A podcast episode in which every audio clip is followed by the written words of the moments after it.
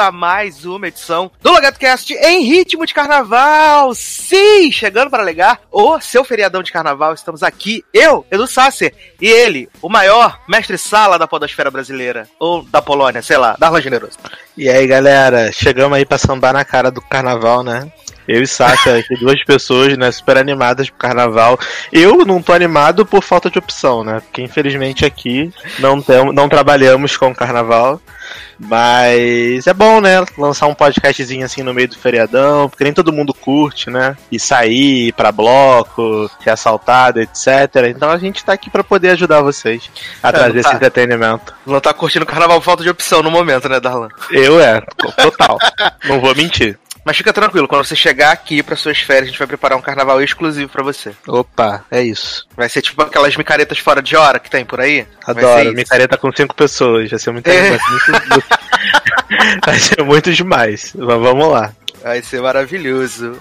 Mas estamos aqui nesse programa, né, de carnaval, para falar de coisas incríveis, maravilhosas. Vamos falar de dois realities incríveis que vão fazer você cair o seu cu da sua bunda, né? Porra. São coisas maravilhosas. Vamos falar também de Para Todos os Garotos que Amei 2, esse filme aí super conceitual do Netflix, né? Será que ele consegue ser melhor que o primeiro? Será que é pior que o primeiro? Não sei. E além disso, também tem outras cositas más. Acho que a gente pode começar com os pormenores, né? Antes de entrar na- nos temas gigantes aí, coisas que podem render um assunto. Falar de uma nova série que estreou na Netflix essa semana, que ela é produzida pela América Ferrara, né? Do Ugly Betty, do Superstore. Ela que é a produtora executiva dessa série, que é Gentify, né? A nova série aí da Netflix, uma comedinha de 30 minutos. Acho que essa primeira temporada tem 10 episódios de 30 minutos, uma coisa assim. E, assim, a temática, tecnicamente, é uma família de, de mexicanos ali no, num bairro latino de Los Angeles que quer manter o seu negócio funcionando, porque ali tá em, tá em área de. É gentrificação que fala, né? Não sei se é gentrificação ou Gentrificação, isso aí. né? Que eles estão tentando deixar mais descolado, mais moderno. E essa família tem um restaurante de comida mexicana lá e aparentemente eles querem ser, vão ser retirados de lá. E aí tem essa família que quer se manter ali, mas é tudo meio confuso, né? Porque a gente tem o avô e um dos netos que trabalham no restaurante, e lá, aí tem a prima que é pintora, e aí ela aparece no restaurante, mas ela, tipo, não trabalha no restaurante, aí ela mora com a mãe, mas a mãe cobra aluguel dela, que o avô paga, Uhum. e tem o outro neto que morava em outro, em outro estado. Ele volta e ele é tipo. Ele quer ser chefe de cozinha e tal. Então ele faz várias comidas é, sofisticadas, não sei o que. E ele quer ir pra Cordon Bleu em Paris. E aí. É tipo, fica tudo meio descasado, porque Uhum. você não tem assim uma história, o começo da história assim, apresentando, ah, esse aqui é o fulano, esse aqui é a ciclana, eles têm esse restaurante aqui e tá tendo esse rolê da gentrificação, eles estão passando por problemas financeiros. Você meio que tem que ir juntando as coisas que vão acontecendo no episódio, que é um episódio curto, mas tipo, é muita muita informação. Tem o personagem do o Wilmer Valderrama, né, que é tipo o dono do Do restaurante. o dono do restaurante, né, onde eles alugam, e ele quer, tipo, eles estão há vários meses sem pagar aluguel, então eles querem, tipo, ele quer tirar o pessoal de lá pra poder alugar pra outras pessoas. E aí, tipo, o, o vô fala assim: "Ah, eu quero que você pro neto que é chefe de cozinha, eu quero que você me ajude". Aí ele fala assim: "Tá bom, vou ajudar". Aí o outro neto, é Eric, o nome do outro neto, eu guardei. Aí ele fala assim: "Não, esse aí veio de fora, não sabe de nada da família, só quer saber de estudar nessa escola de culinária. Não, não vai ajudar no restaurante porra nenhuma. Aí ele fala assim: ah, então tá bom, beleza, não vou ajudar. E aí fica nessa confusãozinha. Aí ele fala assim: ai, o velho fala assim: ai, meu neto, olha aqui as contas do restaurante, vê como é que a gente pode fazer para tentar melhorar os, os ganhos, porque, tipo, só aumentar cinco, 50 centavos no burrito não vai adiantar. Aí ele fala assim: ah, então a gente tinha que demitir uma pessoa para começar. Ele, não, mas não posso demitir o fulano, porque ele tem gota, ele tem não sei o quê, ele tá comigo há não sei quantos anos, não sei o quê, nananã. E aí, Tipo, o, o, aí o outro, o outro neto fala: Não, não vai demitir ninguém, não. É todo mundo família. Você não tem essa sensação de família porque você não morava aqui? E não sei o que, blá blá blá. E aí, tipo, você fica, aham, bacana, legal. Né? É isso. E assim, eu achei que, tipo, nenhum dos personagens é carismático. Ainda tem esse problema. Eu não me importei é. com nada de ninguém.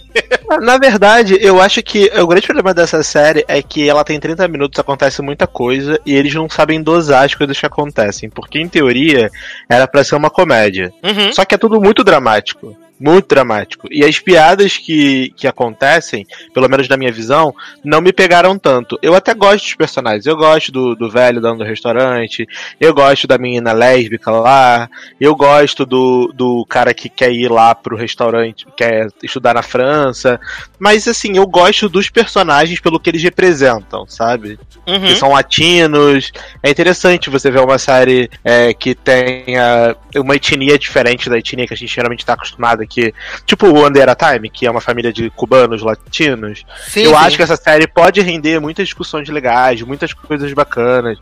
Mas infelizmente, por esse piloto, a série não me pegou. Eu gostei de alguns personagens, eu acho que a série tem potencial. Eu acho que algumas histórias ali podem funcionar muito bem, principalmente em relação à cadeia e tal, violência policial com, com latino, etc.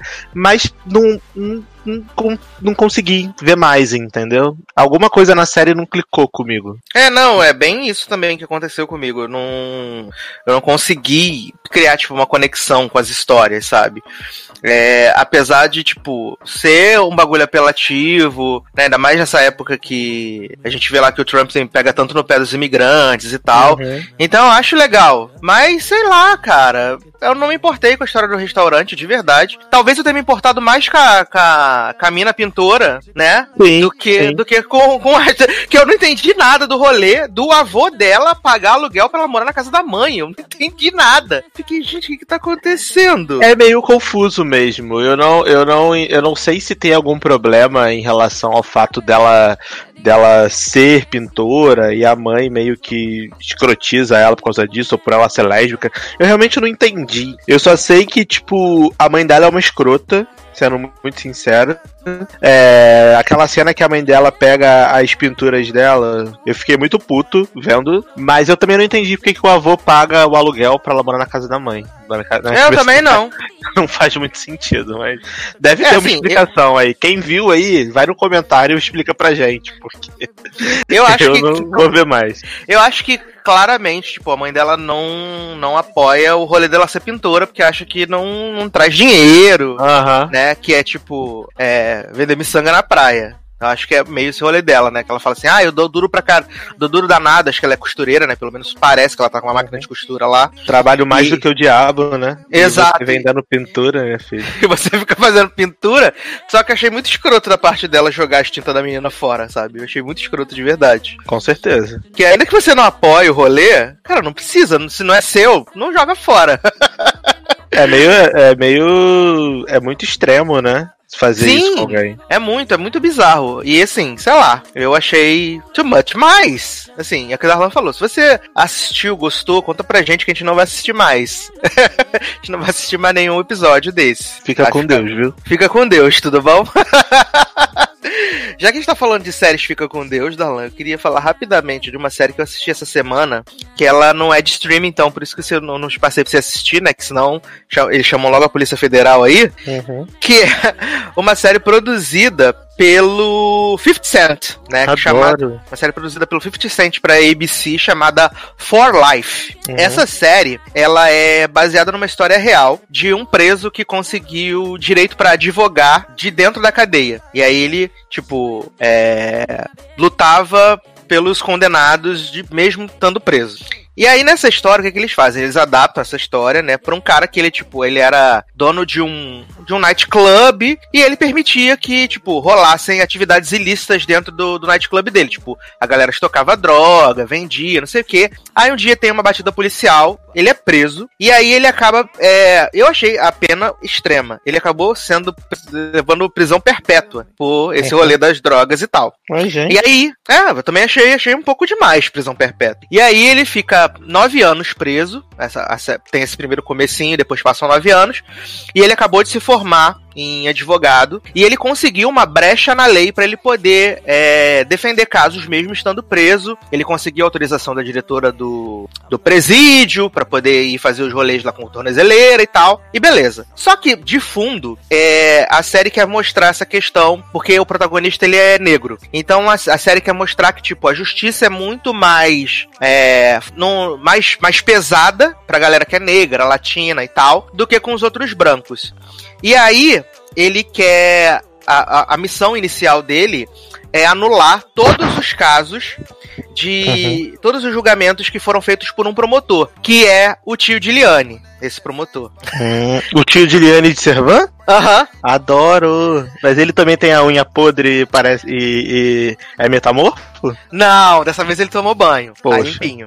E aí ele quer provar que, tipo, esse cara, ele não só faz o- esses casos terem penas mais pesadas, como ele também forja provas pra poder ter as condenações. Então, nesse primeiro episódio, ele pega um caso de um cara que tá na mesma prisão que ele. Ele era. Ele tinha 18 anos e ele se apaixonou por uma menina de 16. Uhum. E, a- e aí, essa menina, tipo, ela era muito apaixonada por ele, só que ela era branca, rica, e ele latininho. Uhum. Aí o que acontece? É, um dia eles estão lá, vai ser tipo a última vez que eles vão se encontrar, e ela, depois que ela, que ela dorme com o cara, ela toma uma overdose de droga e ela, tipo, quase morre. Uhum. E aí ela deixa um bilhete de suicídio falando pros pais, não sei o quê. Só que os pais somem com esse bilhete de suicídio e colocam a culpa no cara, como se ele tivesse drogado ela pra ela ter overdose. E aí o cara é preso em cima disso. E aí o advogado lá é Aaron, o nome do advogado. O Aaron fica tentando procurar é, outras alternativas, só que, tipo, como ele tá preso, ele é limitado. E todo mundo, assim, na cadeia, os guardas, todo mundo acha um absurdo ele, ele é,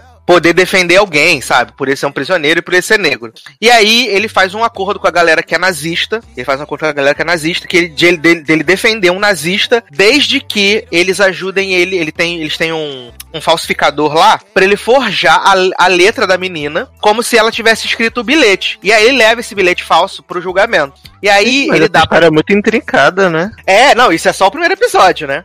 Chocado. Aí ele dá o bilhete pra menina, aí a menina começa a ler, aí chorar no, no tribunal. Aí ela fala: Não, os meus pais me obrigaram, fui eu que comprei as próprias drogas, sei o quê. E aí acaba que ele liberta o, o, o colega dele lá latino. Quando tá chegando no final do episódio, o que que acontece? A. a diretora do presídio fala assim: Uhum. é, foi muito bom que você fez, mas você afrontou o tio de Leane, então a gente vai ter que dar uma segurada nos seus casos, porque a minha esposa tá concorrendo contra ele pra ser o novo State of Attorney, que é tipo aquele cargo do Peter em Good Wife. Uhum. A minha esposa tá concorrendo contra ele, então se você continuar pegando os casos, revendo os casos que são dele, vai parecer que eu tô te, deix... tô te usando como uma arma pra você fazer perseguição contra ele.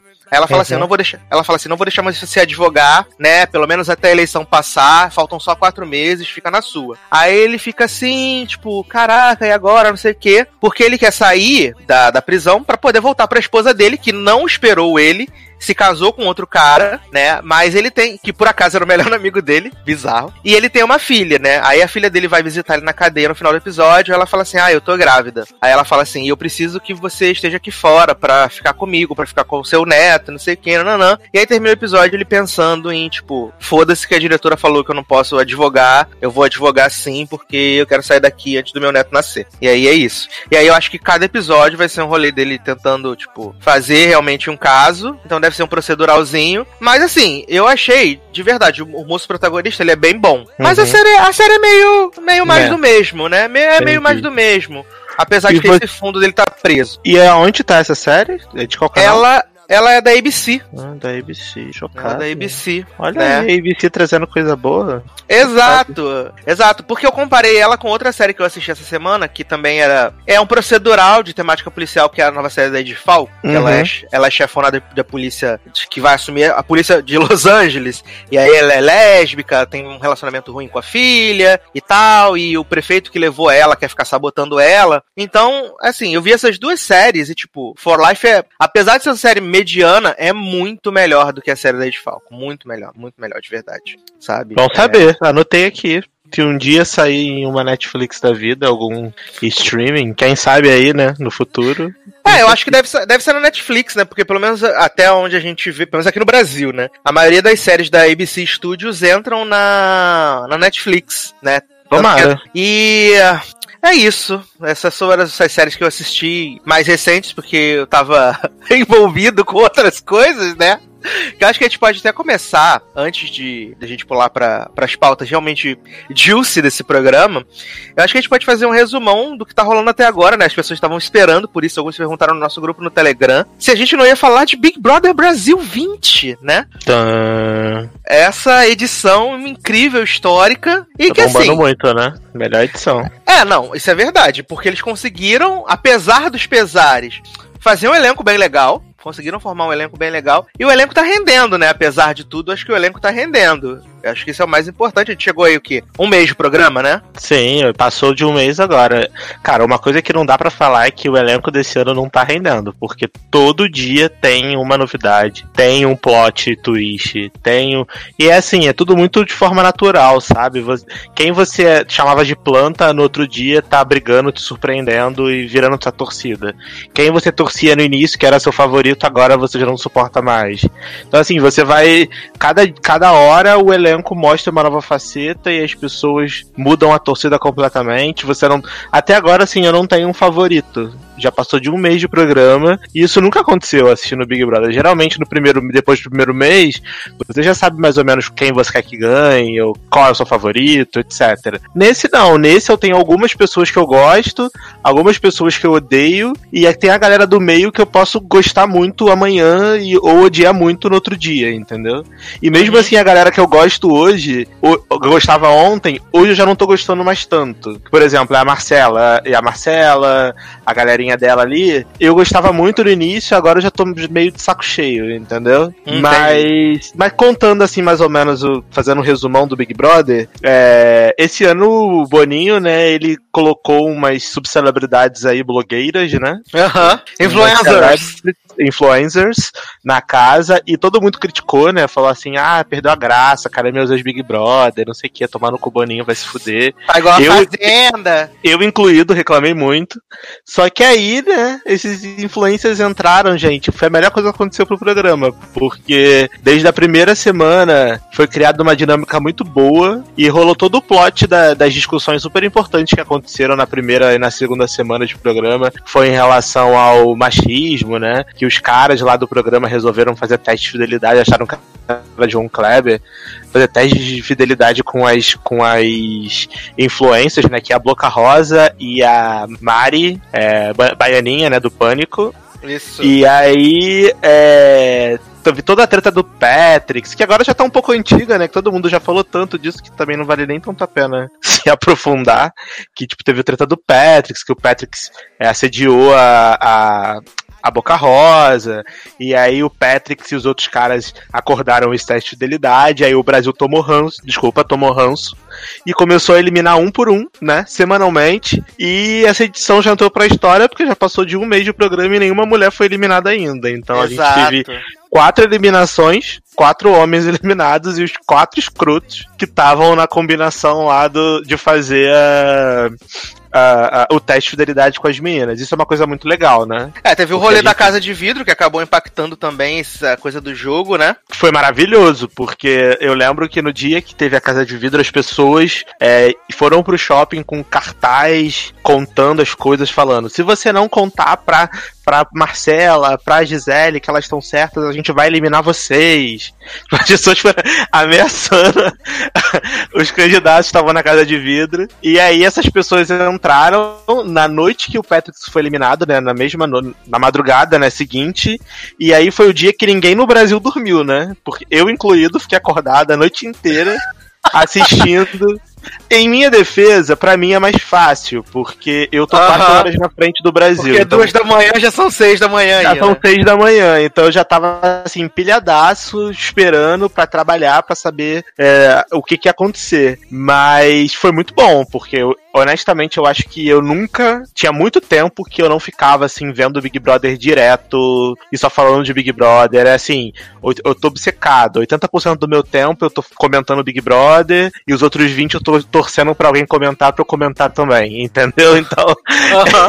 É, então, assim, é, é, tinha um tempo já que não tinha uma edição tão boa. Eu acho que desde a da edição do Big Brother 10, que foi a Maroca, Lia, Dourado, de César, que era aquela que foi a edição que bombou mais, Uhum. que eu me lembro agora, eu não ficava assim tão obcecado vendo Big Brother. Porque as últimas edições foram bem fracas, tirando a da Glace, que eu gostei, quem ganhou e tal, mas teve uma barriguinha ali no meio, mas pô, teve Paula racista, teve Emily, teve um outro cowboy avulso que ganhou aí nesse meio. Enfim, teve várias edições que são super memoráveis e te dão raiva de ver. E aí vem essa edição quando, sabe, as mulheres são todas maravilhosas nessa edição. Elas, tipo assim, rendem muito conteúdo. Tanto que se vocês eliminarem todos os homens da casa, o programa ainda vai ter conteúdo, ainda vai ter treta, ainda vai ter briga, ainda vai ter coisa legal pra ver. Então eu tô assim, tô muito satisfeito, muito feliz com, com essa edição até agora, né? Até agora. É, tu viu que o Paulo Racista falou que.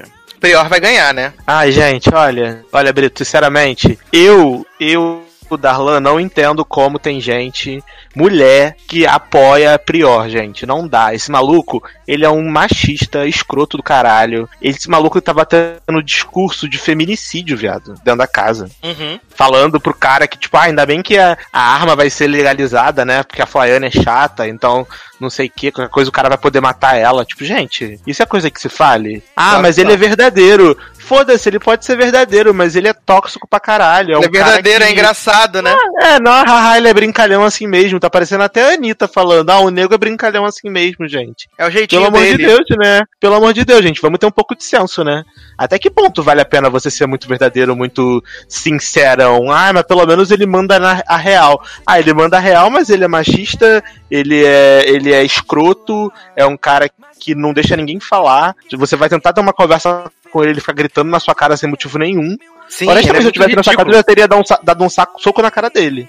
Vai tomar no teu cu, meu irmão. Vai se fuder, eu, hein? Sabe o que ele parece? Ele parece aqueles caras que tem um anos e, e que quer ganhar tudo no grito, sabe? Que ele não tem argumento e aí ele quer ganhar no grito. Então ele, você fala com ele uma coisa, aí ele grita mais alto. Aí se você gritar com ele, aí ele grita mais alto ainda. E ele só cresce com mulher. Porque quando ele conversa com os caras, ele não cresce desse jeito. Agora com mulher ele cresce, ele quer falar alto, ele quer gritar, ele quer botar dedo na cara. Então, assim, gente, honestamente, eu não entendo como tem alguém que consegue torcer pra um cara. Aliás, entendo, né? Porque olha o Brasil como é que tá aí, né? Hoje em dia. né? que coisa. Né? Eu entendo. Eu vou reformular. Como tem pessoas que eu considero sensatas, pessoas que não são, tipo, preconceituosas, pessoas que eu não considero como sendo machistas, etc., torcendo pra um cara desse. Porque esse cara, ele representa tudo que tem de pior na sociedade. Infelizmente. Uhum.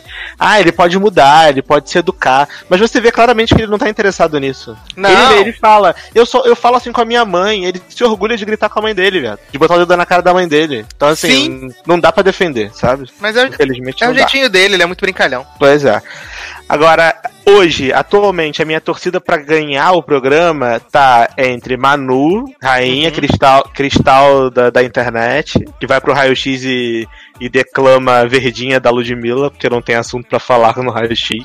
É, gosto muito de Thelma, acho que Thelma tá muito bem no jogo, espero que se ela não ganhar, pelo menos fique ali num segundo, terceiro lugar, porque ela é muito maravilhosa. Uhum. E a minha terceira opção, é, eu acho que seria Pastora Rafa. talvez Pastora Rafa. Pra fazer um Diante do Trono na, do- na final. Porque sempre tem um show, né? Eu queria, tipo. Aliás, a festa dessa semana vai ser dela, né? Então a gente já tem que estar preparado, vai ter muita Lili Ah, Barros, muita quero muito Cassiane. culto, quero muito Fernanda Brum, assim, uma coisa muito ungida mesmo, né? Pra, pra, pra espantar o, o- mal do, da final do programa. Então eu acho que hoje minha final tá Pastora, é, Manu e Thelma. Por enquanto, né? Semana que vem pode mudar, não sei. E Babu, jovem, surtou mesmo?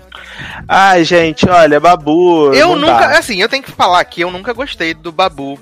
Sempre foi diferente pra mim. Só que de um tempo pra cá, eu passei, tipo, a detestar a real dele. E ele mete esse papinho de, tipo, ai, sou negro periférico, o único da comunidade aqui. E aí ele fica metendo umas segregações onde não cabe, sabe? Apartheid, viado. Ele falou de apartheid. Ele falou de apartheid. Será que ele, tem, É. será que ele sabe o que é apartheid? Provavelmente ele sabe, e, e isso pra mim é o mais preocupante, porque eu acho que tem algumas coisas, algumas comparações que você não precisa fazer, sabe?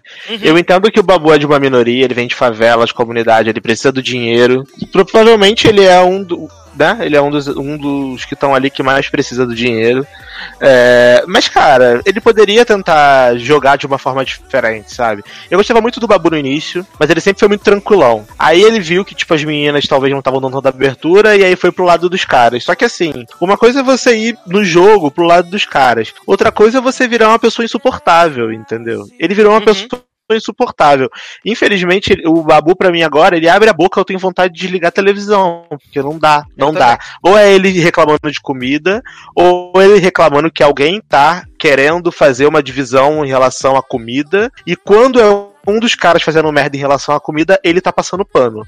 Mas quando é uma das meninas tentando, ai, vamos dividir aqui pra ninguém ficar sem, aí é apartheid, aí é segregação, Segregação. aí é não sei o quê. Ai, porque como assim você tá contando biscoito? Filho, se você não contar o biscoito, uma pessoa vai comer tudo e outra pessoa não vai comer nada. Era melhor você dividir igual? Uhum. E todo mundo come o seu e acabou? É, e aí, mas- se uma pessoa não Mas a gente Diga. vê que é tipo seletivo, porque ele ficou. Ele fez a. Não passou nem pano só, ele fez a faxina completa pro Lucas e pro Prior. Principalmente pro Lucas. Aí agora com o Daniel, a gente entende que o Daniel é muito problemático, mas o dia que o Daniel comeu o miojo lá, que era dele, o feijão, que era do coletivo, e a Marcela deu um ovo pra ele, ele ficou irado. Olha lá, o cara tá comendo três coisas, e não sei o quê, e não pode, depois quer dividir o biscoito, quer contar o biscoito. Caraca, bicho, apenas não, apenas pare, sabe? Não, mas é isso que você falou. Eu acho que, que a implicância dele é com a Manu, entendeu?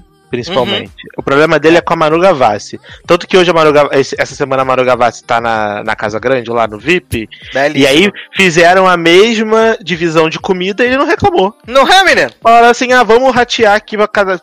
Não, tudo bem, eu concordo. Então, assim, o problema é uma pessoa específica. E aí acaba que ele se perde nessa parada, entendeu? Aí Uhum. agora ele tá lá falando mal das meninas. Aí todo aquele discurso dele do início do feminismo, que ele era aliado, etc. Ontem ele tava lá criticando que a Bianca tava rebolando o cu dela, e aí por isso que ela depois não podia reclamar se alguém ia em cima dela. Então, assim, é uma pessoa completamente incoerente. Então, infelizmente, é um cara que se cair no paredão, se eu, se eu quiser votar, eu voto pra sair. Olha É aí, olha aí. E essa semana a gente vai ter o paredão, né, do carnaval aí, Flashline, né? Que Uhum. teve que pariu, depois ficou sabendo que tava no paredão. Fez a cena de Midsommar, né? É o Midsommar, né? É o Midsommar do, do, do Agreste.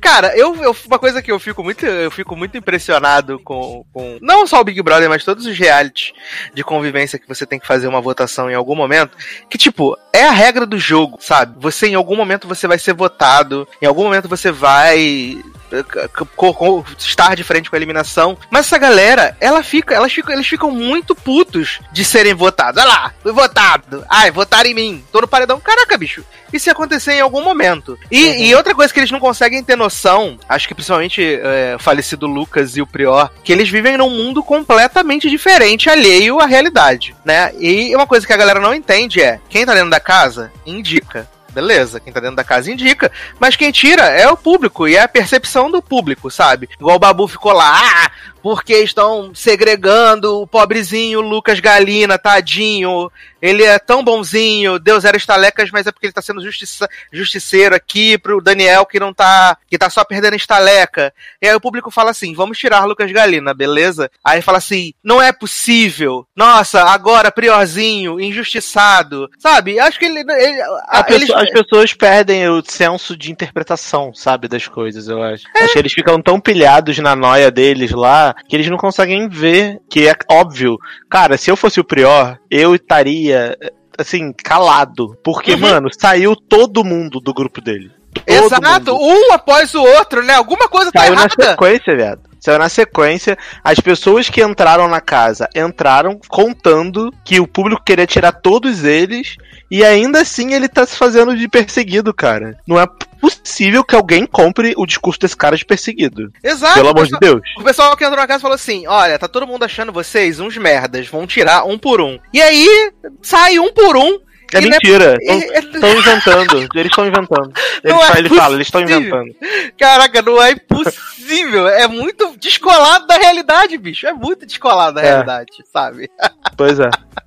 Ai, gente. É, esse Big Brother também tá movimentado que a gente tem o namoro mais insuportável de todos, né? Gabi Guilherme. Que ela é muito chata também. E ele é, ele é falso. Que nem uma nota de 3 reais, né? Ai, gente, toda vez que essa mulher abre a boca pra conversar com aquele boneco, eu tenho vontade de entrar na televisão e sacolejar. Ela fala assim: minha filha acorda, pelo amor de Deus. Cara, para pra mim o melhor-. Pra mim, o melhor dia, ou o pior, não sei. Foi. Eu, eu foi um domingo, não lembro se foi o domingo passado ou retrasado, que eu tava, eu tava editando.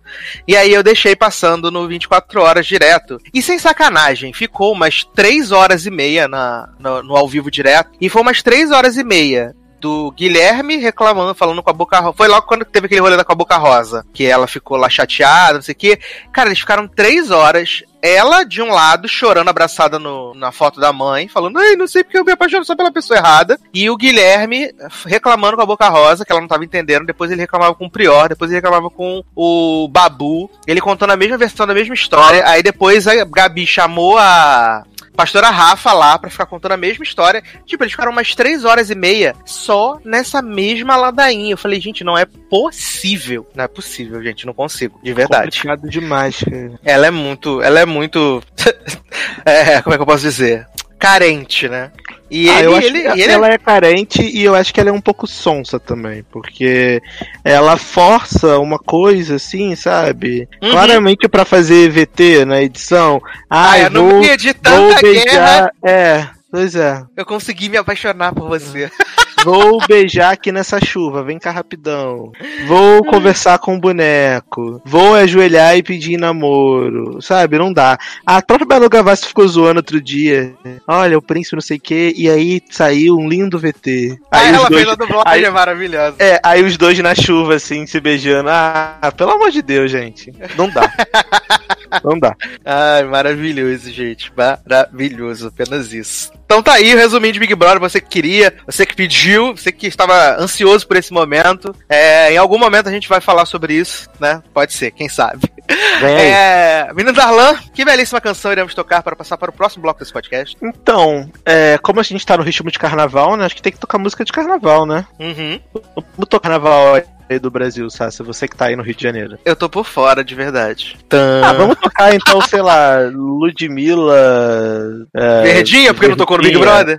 É, Verdinha, vai, porque deve ser a música do carnaval, as pessoas devem estar cantando aí no bloco, nesse momento do programa. Aí a gente bota uma música animada Uhum. pra você, enquanto você lava a louça, você vai fingir que tá no bloco um pouquinho, daquela dançada e tal. Então põe a Ludmilla Verdinha.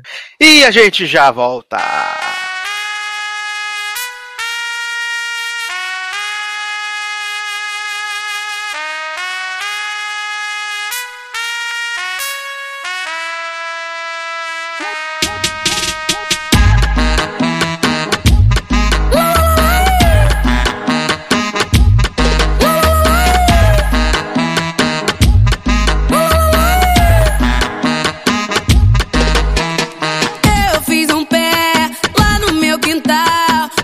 Tô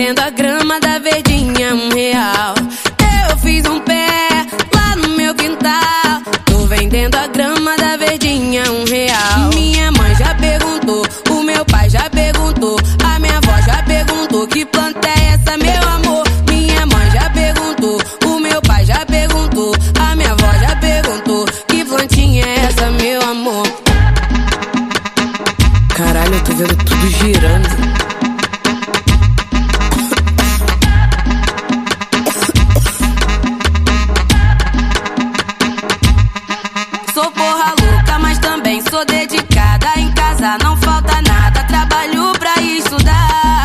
Eu tenho alma de pipa voada. Minha vizinha fala, fala e não consegue acompanhar. Um dia eu vou poder falar toda a verdade. A máscara que vai cair diante da sociedade.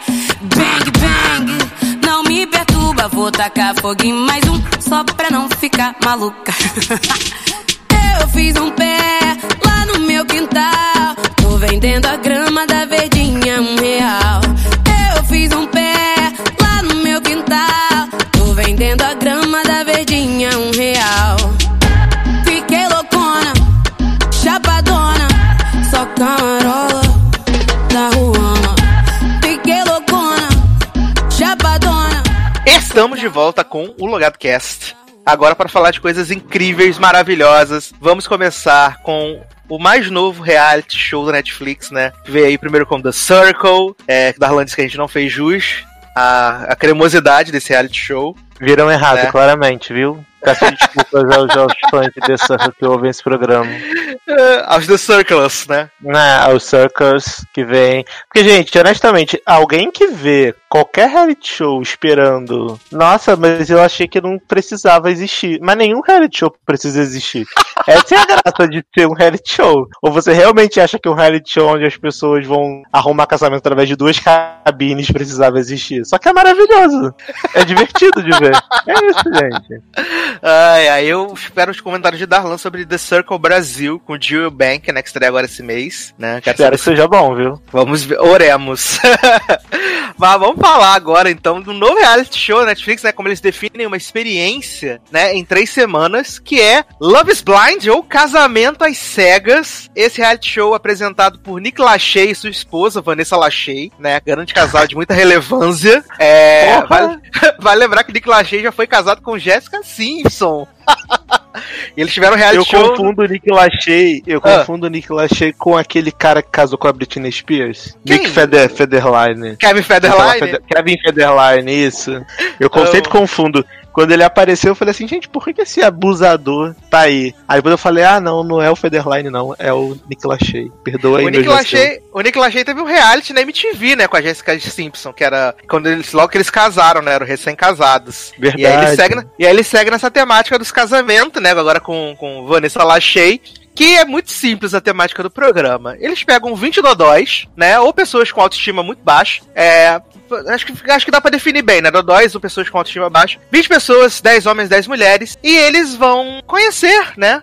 Então, são 10 homens, 10 mulheres, eles vão se conhecer sem se ver, e aí eles vão casar daqui a 40 dias. Então é um reality de convivência, mais ou menos, mas sem você ver a pessoa, e você tem que fazer o pedido de casamento sem ver a pessoa. Apenas trocando ideia, né? Trocando experiências pessoais, profissionais, espirituais. E aí você tem pessoas que se apaixonam perdidamente pelas outras em quatro dias, que é algo maravilhoso, apenas magnífico. Temos. É... Porque o que importa, Sácer, é a beleza que tá dentro, entendeu? Porque a pessoa, ela fala coisas tão bonitas, ela se abre tão profundamente através da, da parede, né? Da cabine. Que, inclusive, em episódios mais na frente, tem casais que só conseguem se abrir novamente conversando em quartos separados, porque eles, eles precisam dessa conexão emocional, entendeu? De voltar ao que eles essa marcha que eles tiveram na cabine. Cara, é Sim. muito ridículo, sério. É muito ridículo. É muito, é muito surreal. É muito surreal, assim. quando eu comecei a ver, eu não imaginava que a surrealidade era tão grande quanto ela é. Porque, assim, a galera se apaixona, se apaixona, né, entre aspas, muito, muito rápido, sabe? Só conversando. E aí, tipo, uma, umas paixões bizarras, tipo assim, ai, de onde você é? Sou de Chicago. Caraca, eu também, mulher da minha vida, não acredito! Vamos te cagar junto. Cara, é muito engraçado. Mas eu tenho que dizer que apesar de, apesar de tudo, tem um casal que eu comprei. Dois casais, né? Um eu comprei logo no começo e o outro eu comprei um pouco mais. Eu vi até a metade do episódio 5, né? E um casal eu comprei de início, que é o Cameron e a, a Lauren. é, é Lauren, né? O Cameron e a Lauren. Eles são Cristais. muito legaisinhos juntos, eles são Meus muito favoritos. juntos. E depois eu comprei o Kenny e a Kelly, que eles são. eles só ah, eu também. Sim. que eles vão. Eles só vão aparecer mais lá pro terceiro episódio da, da- das audições às cegas. Uhum. Eles aparecem mais pro final só. E tipo, eu super comprei a, a intimidade deles, sabe? Mas Do- o Kenny e a Kelly tem um plot maravilhoso de que a Kelly não, não, não quer dar a pepequinha, né? Ah, Pra é, ele. que por enquanto eles estão só, né? Uhum. Aí Ah, ele fica assim, ai, mas né, vamos lá, né? Tamo noivo. A gente vai casar daqui a dois dias. Aí ela, não, então é que eu, eu, eu quero ter uma conexão muito emocional. Eu quero ter uma conexão muito emocional com você e eu tenho medo de que a gente transe e vai estragar tudo. Minha filha, você vai casar daqui a dois dias. Estragar, se separa depois, entendeu? Você tem que fazer sexo com seu noivo antes de casar, pelo amor de Deus. E se, de- Ai. e se for ruim o sexo, aí você For vai se separar? Vai ficar pra sempre com o ruim mesmo. Pelo amor de Deus, cara. Não dá. E aí tem ah, o Chernobyl, né, Barnett, que ele consegue, através de sua bela voz e cantadas maravilhosas, incríveis, seduz três mulheres, né? Seduz Uhum. a Amber, que é uma ex-militar, a Jessica, que supostamente estava apaixonadíssima por Mark, porque eles moram na mesma cidade, né? E também seduz a Elsie. E aí é maravilhoso, porque o, o Mark, né, ele tá todo apaixonadinho pela Jessica, e aí ele fica assim, não, porque você é como se fosse eu ao contrário, e não sei o que, nananã. Aí ela fala assim, ai, é, eu não casaria com você. E aí fica, o quê? É, eu não casaria com você. Aí depois vai lá pro Barnett, aí o Barnett um dia antes tinha falado assim, ah, eu sairia daqui casaria com você amanhã. Aí ela, ai, não acredito, jura? Aí no dia seguinte ela fala assim, o que você me disse ontem é verdade? Aí ele, é, não sei. Ah, mudei de ideia, né? É E isso. aí ela volta pro outro, pro Mark, e ela fala assim: Ah, eu falei coisas que eu me arrependo. E o cara vai e fala assim: Ah, eu te amo, não tem problema, vamos ficar junto. Olha só, eu honestamente, se tem uma pessoa que eu odeio muito nesse programa, é a Jéssica. Eu Ela, também. ela é insuportável, essa mulher.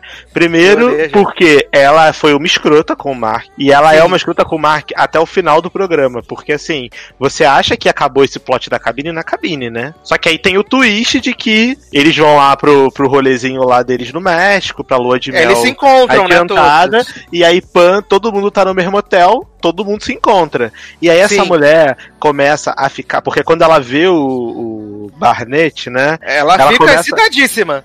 Ela fica assim, pepeca batendo palma, on fire. E aí ela Aham. fica perturbando o homem e com um recalque da Amber, né? Que é a, a Amber, mulher isso. que, que é a mulher que ele pediu. Com um recalque, assim, bizarro. E ela fica desfazendo do, do noivo dela. Aí fica, ah não, porque.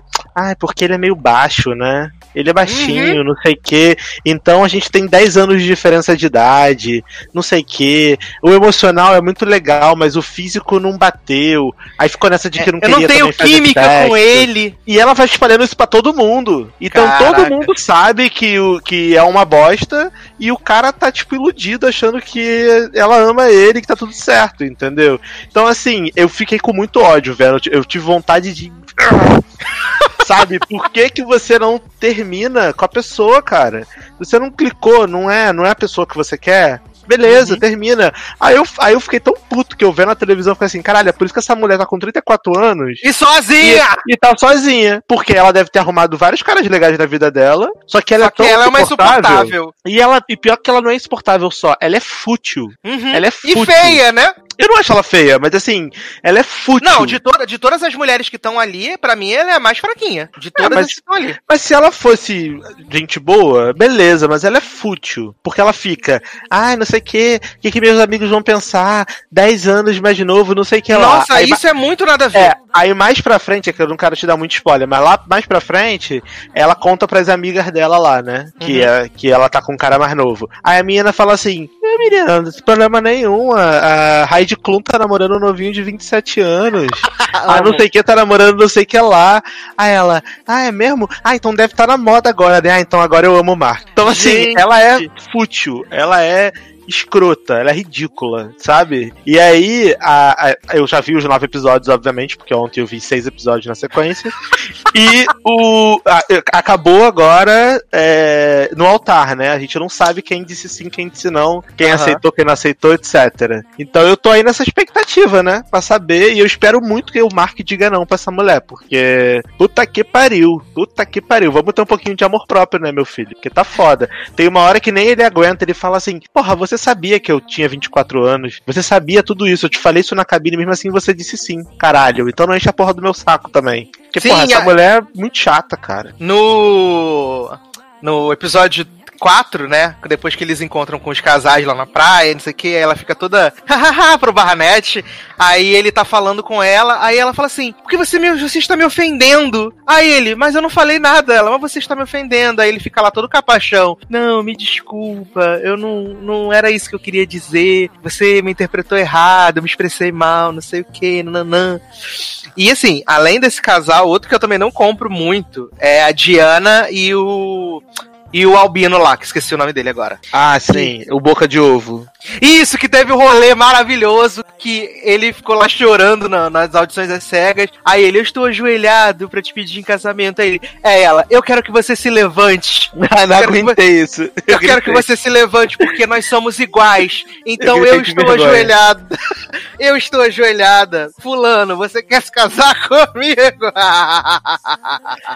Ah, mas esses dois aí também tem plots maravilhosos de desenvolvimento. Primeiro que o- os pais dele não querem encontrar ela, né? Tem esse plot maravilhoso, então, tipo, cria todo um drama na família, todo um drama não sei o quê. Tem o plot da rede social, né? Que é muito, muito relevante também, que é uma pegada muito, muito Skynet que acontece. Que eles têm uma briga porque a mulher não sai do celular. E aí eles, tipo assim, ai, porque você não me dá a devida importância? Eu te, eu te ligo de manhã, você só me responde sete horas da noite, mas eu entro no seu Instagram e vejo que você postou várias vezes. Por que, que você não me responde? Não sei o quê. Eu não sou a, a primeira opção pra você, blá blá blá. E aí, eu- esse último episódio que eu vi. Acaba, na verdade, com ele e ela no altar, fazendo os votos. E aí a mulherzinha lá do programa perguntando, né? É, Cameron, você aceita? E aí ele tá tipo assim. Todo se tremendo, né? Porque tem, tem que ter o, o cliffhanger, né? Da, da gravação. Então, tipo, ele tá assim, todo se tremendo. Será que ele vai aceitar? Quem será o próximo ex? Tipo, de férias com ex. ele tá todo se tremendo assim. Aí a gente não sabe se ele vai aceitar ou não. Mas uma que eu fiquei bem irritado nesses dois últimos episódios, preferen de, principalmente, foi a Lauren. A Laura tem- é com- do Cameron, né? Que é a Isso, negra porque tem e todo, branco. tem todo o plot interra- interracial, que ela é militante negra, o pai, a família dela também e tal. É, no, no, no trailer da série aparece o pai dela fazendo uma pergunta pra ele, né? Você Isso. namorou uma mulher negra, não sei o quê? Isso, tô ligado. Aí, pô, tem todo o plot que ele vai encontrar o pai e tal, pan. Só que aí do nada também pra fazer drama nesse programa, porque é tudo combinado, né? Essa mulher que tira do cu dela, tá tava tudo acertado, assim. Tudo, quero casar, estamos muito felizes, os dois são super fofos. Ele levou ela na casa dele lá. E aí começa a rolar um drama completamente desnecessário do nada, que essa mulher Uhum. começa a se questionar se quer casar, se não quer, que vai perder a liberdade dela, que não sei o quê. E aí o homem fazendo de tudo, tudo, tudo, tudo que você pode imaginar pra essa mulher. Todo episódio tá o homem com cara de cachorro morto, chorando, pedindo pra ela, por favor, pra ela confirmar se ela quer ou não. E aí ela, essa mulher vai pra vida de solteiro dela um dia antes, vira pras amigas dela e fala assim: Ah, então, é, vou casar amanhã, não sei o quê. Se eu for casar, né? Então, tipo assim, ela ainda fica meio escrota, assim, sabe? Uhum. Ah, se eu casar, né? Se não sei o quê, né? Então, assim, achei completamente desnecessário. Que era o único casal ali que É o melhor casal que que era. alguma coisa, e aí essa mulher do nada resolve ser bipolar e começar a criar casinho pra ter drama no programa pra não ficar tão óbvio. Obviamente eu acho que ela vai aceitar, porque foi o que eu tuitei ontem. Eu não consigo conceber na minha mente que alguém invista tempo, dinheiro, é, enfim, psicológico, que avise todos os amigos, todos os familiares, que monte uma festa grande, buffet, etc, Pra nada. pra chegar no altar e falar não. Então, Uhum. assim, se, se é pra falar não, vamos falar não antes, né, galera? Porque, porra, é foda. Falar não antes. Pelo amor de Deus. Exato. Vamos falar, vamos falar também então do casal que formou e desformou, né? Que foi Calton e Diamond, né?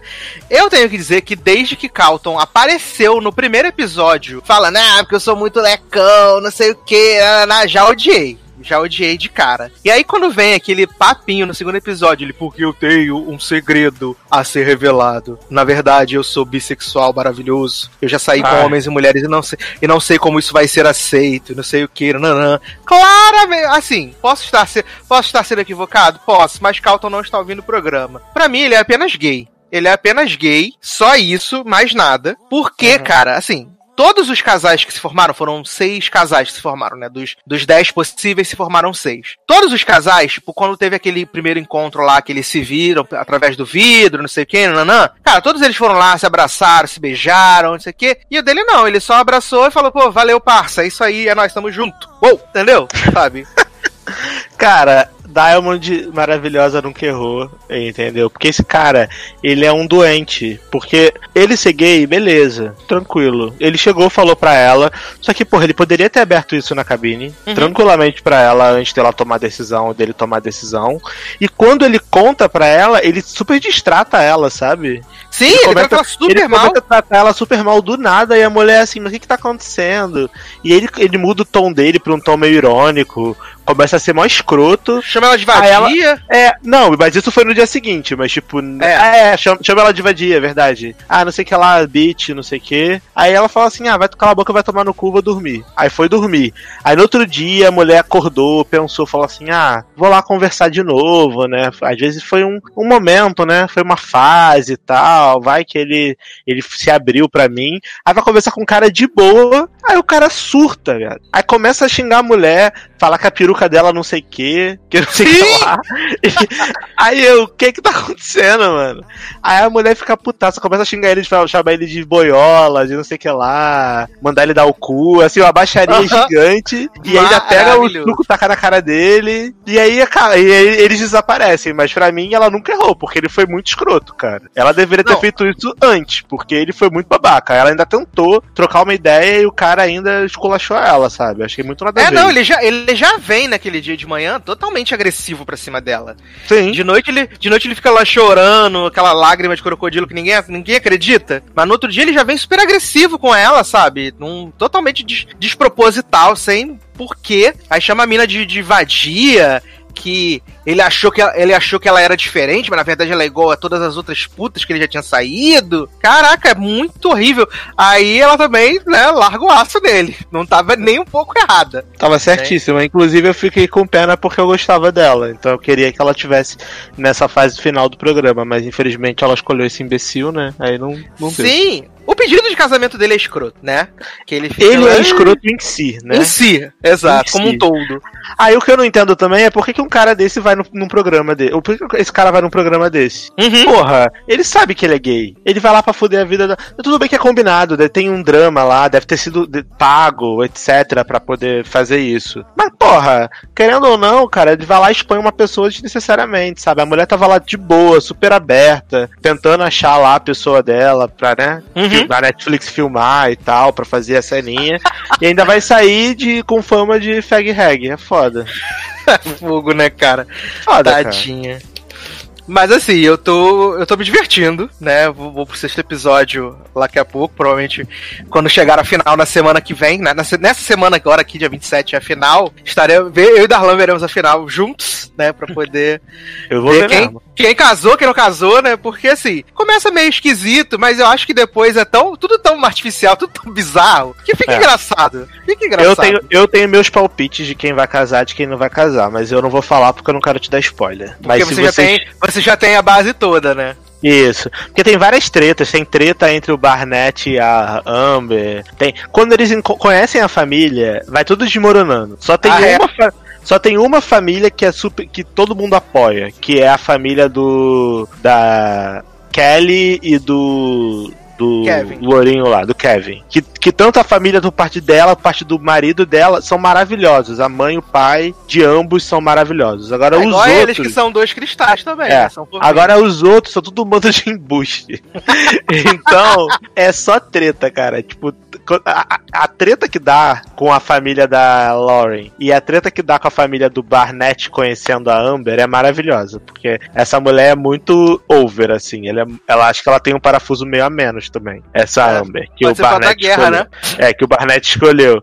E aí você, você vai descobrindo que essa mulher tem várias dívidas de cartão de crédito, dívidas de não sei o quê.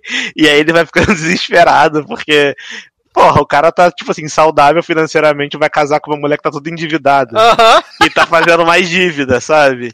Então, assim, estão vários plots maravilhosos que você não espera. Agora, então, só me tira uma dúvida. ah, Como você já viu até o, a- o penúltimo episódio, são os, os participantes que pagam o casamento, não é o programa, não. cara, aparentemente são os participantes. Viado, como assim? Eu Porque achei que era tudo os programas que pagavam. Cara, provavelmente o programa deve dar uma ajuda de custo, mas você vê que, por exemplo, eles estão morando naquele apartamento até o programa acabar, né? Que, Uhum. que eles estão sendo monitorados. Mas quando o programa acabar, eles vão lá pra casinha de um deles, que eles têm. Aí É. quando, quando o Barnett verifi- vê lá o, o. Vai visitar a família dela, vê que ela mora lá na portelinha da- dos Estados Unidos. Ah, meu a família dela. a fami- Tu viu esse episódio? Não! É, que a família dela é pobre e tal, não sei o quê. Aí ele fica assim, ah, não, não passou pela minha cabeça que ela vinha de uma família tão humilde e tal. Mas você vê que ele já deu um baque, assim, tipo, putz. Aí depois você vê que quando ela fala que ela tá cheia de dívida pra comprar, que ela compra muita maquiagem, ele fala assim, como assim você tá comprando 300 dólares de maquiagem do cartão de crédito? Então, assim. Você vê que os, parte dos custos é, é feita por eles, né? Porque eles fazem festa, assim, pra, sei lá, 100 pessoas, 150 pessoas. O programa não vai Aham. ficar bancando. Gente, que surreal então, hein? Eu acho que eles que bancam, eu posso estar errado. Quem viu aí, se souber, me corrija nos comentários, mas eu tenho quase certeza que o programa dá aquela ajuda de tipo, ah, decoração, algo do tipo, mas provavelmente buffet, etc. Acho que é eles que, eles que bancam. Tanto que Caraca. provavelmente vai ter um casamentozinho um pouco mais chique do que o outro, porque você vê que o, o marido da Gianina lá, que ele Uhum. tem dinheiro, e que ela também não é pobrezinha É, ela é empresária, né? né? É, mas aí você descobre também um plot maravilhoso que ela é venezuelana, né? E aí tem um, Tã! ah, e aí tem um plot maravilhoso de que ela manda dinheiro pra família porque a família tá morrendo de fome na Venezuela. Assim, e a, e a, você, não- você não perde por esperar. É, é um plot melhor que o outro. Ai, gente, fica aí a recomendação então, quando você ouvir já vai estar estreando o último episódio de Casamento às Cegas, pelo amor de Deus. Vejam isso porque é muito crocantíssimo, é muito maravilhoso. Façam, façam esse mimo pra vida de vocês, gente. Vejam isso. É muito bom. Muito favor. Mas vamos falar então de outra coisa que estreou na Netflix, né? Que é um filme muito aguardado. Não é Barraca do Beijo 2, né? Que esse ainda não estreou. Mas que, tipo, tava todo mundo muito, meu Deus, vai estrear, finalmente vamos saber o que aconteceu com Peter e Lara Jane em, né, para todos os garotos 2, PS, ainda te amo. E agora a gente vai saber o que aconteceu, agora que Lara Jane conseguiu um namoro, né, conseguiu um amor pra chamar de seu, que é o menino... Como é que é, gente? Tá em todos os filmes agora, né? Esqueci o nome do Peter Karavinsky. É o Quem? Noah, Noah Centineo. Ah, Noah Centineo. Aliás, eles estiveram no Brasil, né? A Lana Condor e o, e o Noah pro evento da Netflix. Falaram sobre o filme e tal. E o filme, assim, eu acho que não tem nem como a gente dar spoiler do filme. Porque, tipo, pra mim, de verdade, eu não gostei aconteceu nada. eu gostei muito do primeiro filme, acho que o primeiro filme ele é bem, ele é bem feito, ele é bem legal, ele é cativante, mas esse filme ele realmente ele não tem uma história. Ele não, ele não conta nada, essa é a verdade pra mim. É, eu fiquei, tá, beleza. Esse, esse filme, ele é exatamente o que vocês falaram de The Circle semana passada. Ele não tem motivo pra existir. É isso, porque ah, é, é uma trilogia de livros. Esse livro representa muito bem o segundo livro. Então o segundo, esse filme representa o segundo livro. Então o segundo livro deve ser horrível, porque nada aconteceu. Porque essa menina sendo chata, com várias noias na cabeça dela, e aí o, o menino lá do The Fosters é, do time e tal, aí fica a amiga dela, ah, ele tá. Olha que foto dele com a mulherzinha que ele não sei o que. Olha aqui, aí ela ciumenta, aí Love Me Like You Do, ela dirigindo, né, o carro e tal, não sei o que. Aí, ela- aí o maluquinho da carta atrasada que chegou aparece, aí ela fica. Que é outro que não fede nem cheira, porque ele não serve que pra não- absolutamente Não nada. serve pra nada, é o plot da inclusão no, no, no filme, né? Que aí tem que Uhum. trazer alguém novo pra dar uma movimentada. Só que não movimenta porra nenhuma, porque eles terminam não por causa dele, mas por causa dessa outra menina aleatória que, ah, que fica tipo, ah, não sei o que, você tá me traindo com ela, algo do tipo. Uhum. Ah, nananã.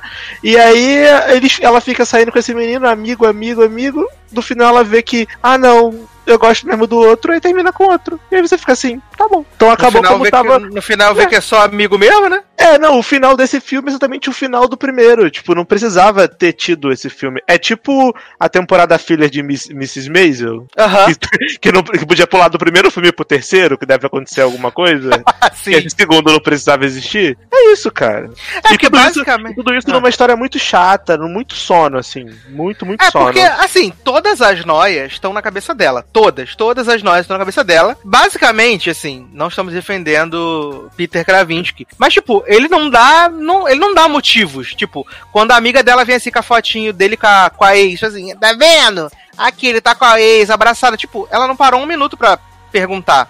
Tipo, Não, aí ela, fa- ela fala ainda assim: Ah, então quando você tava na banheira, você tava esperando por ela e não por mim. Ah, minha filha, era óbvio, você chegou lá de Claro. surpresa. Exato, pra e, pegar e- e ele. não era nada dele. Não, e não era- ela não era nada dele quando isso aconteceu. Exatamente, vocês não estavam nem namorando. Qual o problema dele estar esperando a outra? Então É. tudo que a gente tem, na verdade, foi por um acaso. Mas você que foi pra banheira pra pegar o homem, minha filha. Ele tava lá de boa, no escuro, esperando alguém, que era a outra menina. Você, se você chegou antes? Aí agora você tá putinha porque ele tava esperando a outra. Pelo amor de Deus, né? Para Uhum. pra pensar. Gente, vamos ajudar. E assim, o, o John Ambrose aparece, né? Que é o, o cara da carta que, que tinha. recebeu a carta. Ele aparece, tipo, ele é a versão masculina dela, porque ele é igual a ela. Né, eles se complementam em tudo. Só que, tipo, o fato deles se complementarem e serem iguais em tudo não faz com que tenha atração por parte dela, né? Ela se sente meio mexida, mas eu acho que ela se sente muito mais mexida por causa das neuras dela, na, da cabeça dela com o Peter, do que pelo fato de, tipo, caraca, ele gosta muito de mim, ou até uma expectativa que ela mesma criou. E o romance vai do nada pro lugar nenhum. Ele tenta, assim, muito de, muito de leve qualquer coisa. Ela não percebe nada, ela é muito também, muito tapadinha. E aí fica dessa coisa, tipo, ah, eu quero, quero, não quero, não quero. Quem movimenta mais as peças é a tiazinha lá do, do asilo, né, Storm. Ela que dá uma movimentada, faz o rolê acontecer, fala, minha filha, veste esse vestido aqui, vai lá, pega esse homem logo, vamos adiantar esse negócio aí, resolve aí pra ver no que, que vai dar. E aí quando não dá nada, ela falou assim, então, minha filha, corre lá, no Sentinel, é nós, paz. Porque se dependesse só dela, nada ia acontecer, sabe? Uhum. Nada. E além disso, tem o, grande empolgante romance do pai com a vizinha, a Vulsa, né? Uau, hein? Nossa. Que a irmã mandou um cartão com glitter, escrito com canetinha, querendo que a, a vizinha acreditasse que foi o pai que mandou pra ela, né? De Feliz Dia dos Namorados, que é muito crível. Olha, honestamente. Olha, Brito. E sem contar que esse filme parece ter 5 horas, né? Tipo, demorou muito pra acabar. Muito pra acabar. Muito, muito, muito, muito. Porque como não tem nada acontecendo, Uhum. você fica tipo, caraca, quando é que vai acontecer alguma coisa? Quando é que vai acontecer alguma coisa? Aí quando você vê já tá na metade. Aí, só que essa, até chegar nessa metade foi tipo o irlandês, sabe? Adoro. E aí, e aí, quando acabou, eu fiquei assim, cara, não é possível que acabou assim. Não é possível. Tipo, eu tava esperando que, sei lá, que eles fossem terminar For Real pra ter um motivo pra existir o terceiro, né? Exato, eu achei que ela ia terminar com o Peter e ia ficar com o John Ambrose, e aí no terceiro ia definir com quem ela ia ficar afinal. Porra, faz sentido, né? Assim, eu, gente, eu, eu sou. Eu não sou roteirista, não escrevo nada. Mas eu acho que isso é básico. Se você tem três livros, o primeiro você estabelece, o segundo você destrói o que você estabeleceu, e no terceiro você recupera. Exato. Ainda mais quando é romancezinho adolescente bobinho, que é uma fórmula, né? Isso daí. Uhum. Até 50 tons de cinza é assim. Termina Ah, o é primeiro verdade. filme, eles estão com, com Separado. crise, aí no segundo volta, aí mas tem uma crisezinha também, aí no terceiro tem outra crise e, e termina bem. Mas tem crise no meio e crise que tem alguma consequência, vamos dizer assim. Nesse não tem nada, pô. Sei lá, eu não gostei não. Achei bem, bem, bem, bem, bem, bem zoado. É, não, eu fiquei, eu fiquei decepcionado, de verdade, porque tinha gostado bastante do primeiro, tinha achado o primeiro fofo. Como eu disse, eu sou o público-alvo desse, desse filme. Eu compro muito fácil as histórias. Mas desse realmente, pra mim, tipo, demorou muito pra acabar assistindo parcelado. Não consegui nem assistir todo de uma vez. Assisti parcelado e quando acabou, falei, ah, tá. Ok, bacana, né? E não, não consegui, na verdade, sabe? Fiquei chateado. Eu honestamente espero que se tiver Barca do Beijo 2 mesmo, que Vai ter, já filmou já. seja melhor que essa bosta aí, porque isso daí é bem ruim. Já, já pensou? Barraca do Beijo vocês odiaram. E aí agora vai fazer um filme melhor que esse, também não é muito difícil, né? Vai que. né? Pois é. Sabe o filme que eu assisti ontem, na verdade, antes da gente gravar, que já tinha passado há um tempo. Uhum. Zanon já tinha comentado comigo, acho que você já tinha comentado. Eu vi o filme da Emilia Clarke, né? O, lá o de Natal, Feliz, Last Christmas. Feliz de Natal. Aham. É, o Last Christmas achei bem fofinho. Achei bem Tá fofinho. fofinho. E não, não, não, não, não imaginava o twist até a hora que ele chega. Não imaginava É, o twist de O verdade. twist tá na música, né? Last Christmas I É. Gave You My Heart. É, é, é, o- é, o- é verdade. o plot twist tá na letra da música, se tu parar pra pensar. Sim, total, total. Ah, Cara, mas eu não me liguei. Quando acontece o twist, né? Lá, já no finalzinho do filme, eu falei. Assim, quando ela entra no apartamento, que tá o cara lá, o corretor, aí ela tá falando, ah, porque eu tava vendendo apartamento. E aí eu falei. Caralho, ele morreu e deu o coração pra ela. tá. E, a- e aí, cara, e aí ele, o cara achou o celular no, no, na- na- no armário, né? Que ele falava que o celular tava guardado no armário. E aí ela vai lembrando os momentos, a gente vai vendo que, tipo, ela tava sozinha. E fez todo sentido. Eu falei, caraca, muito foda. Eu gostei bastante desse filme. E a Emilia Clarke, cara, ela tem um, um carisma, né, cara, nesse filme. Ela tem. Ela É. tem. E eu gosto muito, eu gosto muito da forma como o filme vai desenvolvendo, principalmente a historinha da mulherzinha da loja de Natal, com o Nikita Véia, velho né, lá. gente? Isso, com o outro velho lá que vai lá todo dia pra encontrar ela, levar o negocinho de Natal. Eu gosto da relação dela, porque ela é completamente desgraçada da cabeça, né? A personagem. E aí você vê o motivo pelo qual aquilo tá acontecendo, que ela vai construindo uma vida, né, melhor pra ela e pras pessoas em volta dela. O filme é bem filmezinho de Natal mesmo, bem com mensagem bonita, para as pessoas ficarem com o coração aquecido. Eu gostei bastante, eu achei bem legal Não, e achei diferente. E foi engraçado porque ontem eu fiquei sem internet o dia inteiro. Então todos os filmes que estavam no meu HD eu tive que assistir, né? Aí eu assisti esse, assisti o, o Boneca Frozen 2, que é bem ruim, né? Tan, desculpa todo mundo. E vi um que é.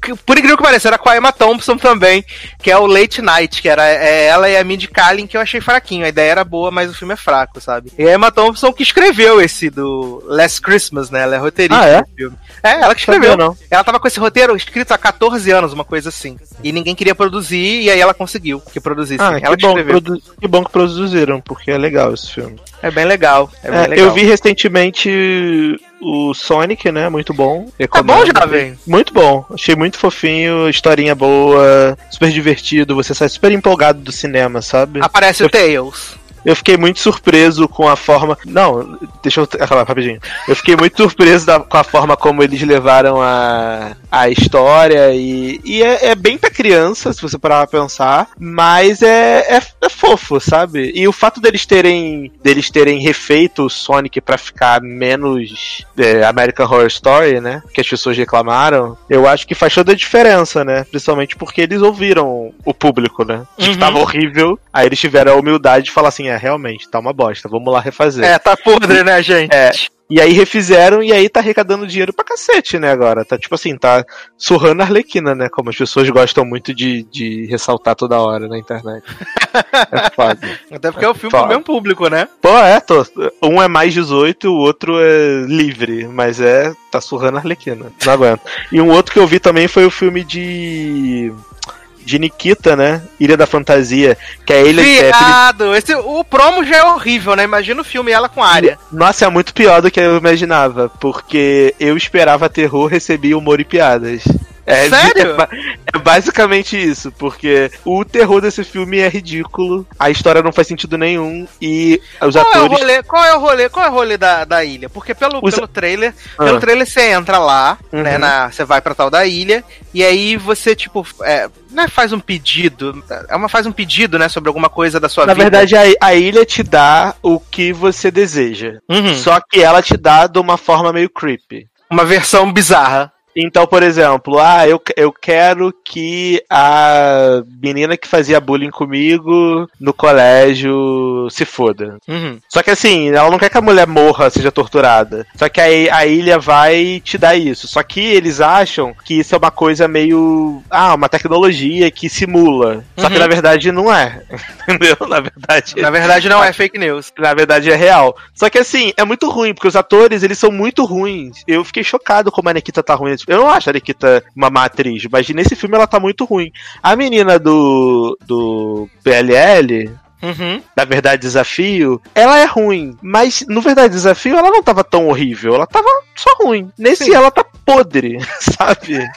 Então, então, assim, recomendo verem pela chacota, mas eu achei bem ruim. E um outro que eu vi também, que eu né, gostei mais ou menos, foi o filme de Jamie Foxx e Brie Larson e Michael B. Jordan. Ah, luta pela justiça. É, achei, le- achei legal, eu esperava mais. Na verdade, eu não esperava nada, mas quando eu comecei a ver, eu achei que ia ser muito melhor do que é. Mas Uhum. no final foi tipo, ah tá, legal, ok. Não Bacana, próximo. Bacana isso. É um excelente filme pra você ver na Netflix. É isso. Espera chegar, né? Na Uhum. Netflix ou na Amazon Prime. É isso aí. Maravilhoso. Mas e aí, Menino Darlan? Chegamos ao momento final desse programa, onde você vai trazer as suas impressões sobre, né? Modo avião. Agora, agora- Aliás, o Inário esse filme, né, gente? Concorreu ao Oscar e tudo. É... Sobre Arlequina em Aves de Rapina, né? Porque é o novo título no Brasil, né? Ah, é? É, o novo título no Brasil é Arlequina em Aves, Aves de Rapina. Aqui é Birds of Ah, ah, não, acho que acho que é Harley, Qui- a- Harley Quinn, dois pontos, Birds of Prey. Acho que é, É, a isso. mesma coisa. É. Eles mudaram Cara- depois do, da má bilheteria, né? Hum, entendi. Mas, cara, eu achei o filme bom. Eu gostei. Achei que o filme ele entrega bastante o que ele propõe, que é divertir. Há muito tempo eu não ia no cinema ver um filme que eu ri tanto, assim, eu achei engraçado. É, um filme de mais 18, no caso, né? Uhum. É, de herói, que eu tenha rido, eu achei divertido, eu achei que as personagens tão bem. Obviamente eu tenho um pouquinho de problema com o plot da mina engolindo um diamante inteiro, como se não fosse nada. Mas a gente finge porque faz a história andar. É, eu gosto bastante das das Birds of Prey, lá de todas elas. Na verdade, a que eu menos gosto é a René Montoya, porque, assim, ela tá bem velha, e aí não é tão crível ver ela lutando e tal, dá um pouco de vergonha. Mas as outras, a, a Huntress, a Canário, a Arlequina, eu gosto bastante. É, eu acho que é um filme que é, funciona muito mais como uma história isolada do que tentando fazer parte de um universo, como eles tentaram botar a historinha de que o Joker, o Joker e a Arlequina terminaram. Mas, por outro lado, essa motivação funciona pra explicar porque todo mundo quer matar a Arlequina, né? Porque basicamente o filme é isso. Todo mundo quer Uhum. matar a Arlequina porque ela e o Joker terminaram, então é, agora ela não tem a proteção, entre aspas, do Joker, então vamos acabar com a raça dela. E o. O homem lá do Dr. Sono, qual é o nome dele? Ian McGregor. Isso, qual é o nome do personagem dele? Esqueci. É Máscara Negra, né? Ele usa máscara, máscara negra. Eu achei que ele tá bem também. Claramente ele é gay do filme, mas eu fiquei um pouco decepcionado que não mo- mostraram isso, porque eles ficam dando vários indícios de que ele é gay, ele fica alisando o homem lá, o homem fica tipo assim, "Meu, se acalma aqui rapidinho, eu vou lá arrancar a cara de uma pessoa, arrancar a pele, mas fica bem, viu? Pega e se cuida muito. Só que aí não, não desenvolve essa parada. Então pareceu só que ele é um vilãozão muito misógino, que odeia a mulher, e a própria Arlequina fica zoa, zoa ele também, que tipo, ah, ele me odeia porque eu tenho buceta. Uhum. Ela, ela mesmo fica zoando. Então, claramente ele é, ele é bem misógino e gay. Na minha opinião, pelo menos. Mas a historinha dele não, não engrena muito, porque ele só tá ali mesmo só pra ser muito mega evil, sabe? Pra ser um cara que quer matar ela, porque ele é dono, ele se, se acha o dono de Gotham e agora ela não tem mais a proteção do Coringa, então ele pode matar ela. E ele quer esse diamante que essa trombadinha pegou. E aí a Arlequina faz um acordo com ele dizendo: Ah, em vez de você me matar, deixa eu recuperar o diamante pra você com a menina. E aí, se eu recuperar, eu tô livre, se eu não recuperar, você pode me matar. E aí ela pega essa criança, né? E tá tentando salvar a criança e salvar o diamante. Mas a história funciona, cara. É que duas horas de filme que você não sente passar, passa bem rápido, você se diverte. As cenas de ação são muito legais, tem umas cenas de ações de ação muito engraçadas, sabe? Principalmente quando ela invade a cadeia. Eu achei que eles fizeram, tiveram um trabalho bem legal de construir as cenas de ação. E tem muita criatividade também nas cenas de ação. Então é bacana. Me lembrou um pouquinho em muito menor, muito menor, muito mesmo escala, uma, algumas cenas de John Wick, assim. Que acontecem umas coisas me- meio inesperadas no meio da cena. Uhum. Que o maluco pega, sei lá, um rolo de papel higiênico e enforca o, o cara, sabe? Umas paradas meio nada a ver. Então, me lembrou um pouquinho em algumas situações. Então, pra mim, o saldo foi super positivo. Super recomendo. Quem não viu, e assistir. Ah, que bom. Eu ainda não consegui assistir, né, cara? Eu quero, mas eu ainda não consegui de verdade assistir. Quem sabe, em breve, antes de chegar na, na locadora do Paulo Coelho, eu Uhum. consiga É, mas o problema desse filme também é que ele é um filme que parece que ele tem uma escala pequena, sabe? Ele não parece um filme que tem uma grandiosidade, tipo, sei lá, Batman vs Superman, que é horrível, mas que é um filme grandioso. É, Mulher Maravilha, é, os filmes da Marvel, assim, Capitã Marvel, é, sei lá, Vingadores, etc. Ele não parece que é um filme que é um filme grandioso, ele parece que é um filme menor. Então talvez ele Uhum. funcionaria muito mais no streaming do que no cinema, sabe? Na minha opinião. Talvez por isso as pessoas não estejam indo ver tanto, porque parece que é, um, é uma historinha muito simples e isolada, sabe? Não tem Uhum. grandes desdobramentos pro acontecimento. E eu fiquei bem chateado com o final, principalmente do Máscara Negra. Por quê? Porque. Ah, pode, pode spoiler? Pode. Porque ele morre no final, né? E ele Uhum. morre com uma morte meio estúpida. E ele é um personagem que era um personagem que tinha bastante potencial e eu esperava que pelo menos se tivesse no futuro uma continuação que ele retornasse, sabe? Achei um pouco de desperdício matarem um personagem tão importante pro universo num filme pequeno e dessa forma. Então aí eu fiquei meio deu uma brochadinha.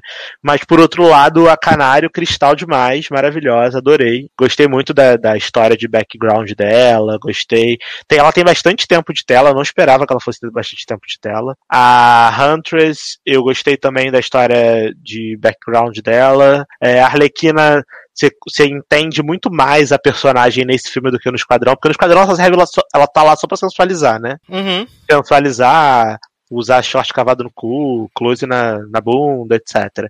E nesse não tem nada disso, sabe? Não tem nada. A Arlequina, ela usa, ela usa roupas assim, super, não comportadas, mas tipo, roupas que não estão não estão querendo chamar atenção pro Uhum. fato dela ser gostosa, sabe? Ela tá ali pra fazer o que ela tem que fazer. O fato dela ser bonita, é uma- ela é bonita, a atriz é bonita, a personagem é bonita, mas não é o foco central da, da parada, como é em Esquadrão Suicida. Então isso eu achei E bem bacana. E tem, e tem gancho pra uma continuação? Ou a história é fechadinha mesmo? Então, então, tem gancho é, para uma continuação das Birds of Prey, porque no final do filme, meio que você vê que, tipo, a Arlequina tá ali, tipo Mad Max. Passou por Uhum. aquela galera e agora ela tá indo pra uma nova aventura, entendeu? Mas aquelas mulheres que estão lá, que, que é a Canário, a Huntress e a René Montoya, se quiserem fazer uma continuação delas, dá pra fazer, porque elas continuaram juntas, né? Elas formaram a- o, o Birds of Prey. Elas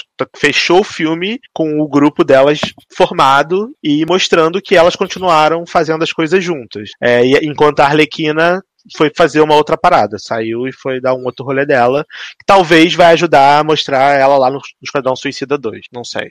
Entendi. Mas pra Ah. mim não faz sentido porque o Esquadrão Suicida. Quando acabou o Esquadrão Suicida 1, ela, eles não estavam mais com aquela coleira com bombas, com explosivo, eu não lembro. Acho que tava. Tava? Porque assim, Uhum. em teoria, esse filme é depois do Esquadrão Suicida, né? E aí ela não tá com essa coleira. Uhum. Aí, é, no Esquadrão Suicida 2, vai ter todo mundo de novo e vai ter a Viola Davis. Como é que vai- Amor. Como é que vai ter Esquadrão Suicida 2 se eles não, tão, não são mais prisioneiros? Sei lá, eu não entendi. Enfim. Ah, talvez eles tenham entendido agora a, a real situação, né? Talvez Ah, seja enfim, isso. É, mas eu prefiro mil vezes filmes assim, despretensiosos, uma história legal, que você se diverte, que você ri, que você não precisa ficar pensando muito e criando várias, né, várias coisas pra justificar problema, do que filme tipo Batman vs Superman. Porque claramente esse filme foi, um fe- foi, foi feito pra é, mostrar a personagem da Arlequina e as Birds of Prey e pra trazer uma roupagem nova, uma visão dessas personagens pro cinema. Eles não estavam preocupados em fazer link, colocar 800 milhões de easter egg. Pelo menos se eles estavam, eu não peguei nenhum, tá? Então, Uhum. pra mim, super funcionou. Eu fui pro cinema, ri, me diverti, gostei, vi duas vezes já e tô, tô bem satisfeito. Entendi. Não, mas show de bola, então. Então, eu quero ver. Eu quero ver. Eu, eu acho que eu vou gostar bastante do filme, sabe? Eu também Eu, acho. gost- eu gostei do material promocional, então acho que eu vou me divertir, porque acho que é isso que eu quero, sabe? Eu não quero, meu Deus, filme de arte, Godard. Eu quero diversão, sabe? Eu acho que isso eu vou conseguir em alto número. acho que No ser fim das legal. contas, é isso que importa, né? Exatamente, exatamente. Mas, meninos Darlan, é... vamos então para merchans e despedidas desse logadinho de carnaval, um pouquinho mais curto. Partiu. E aí? Então, pra quem quiser me seguir nas redes, arroba generosode no Twitter.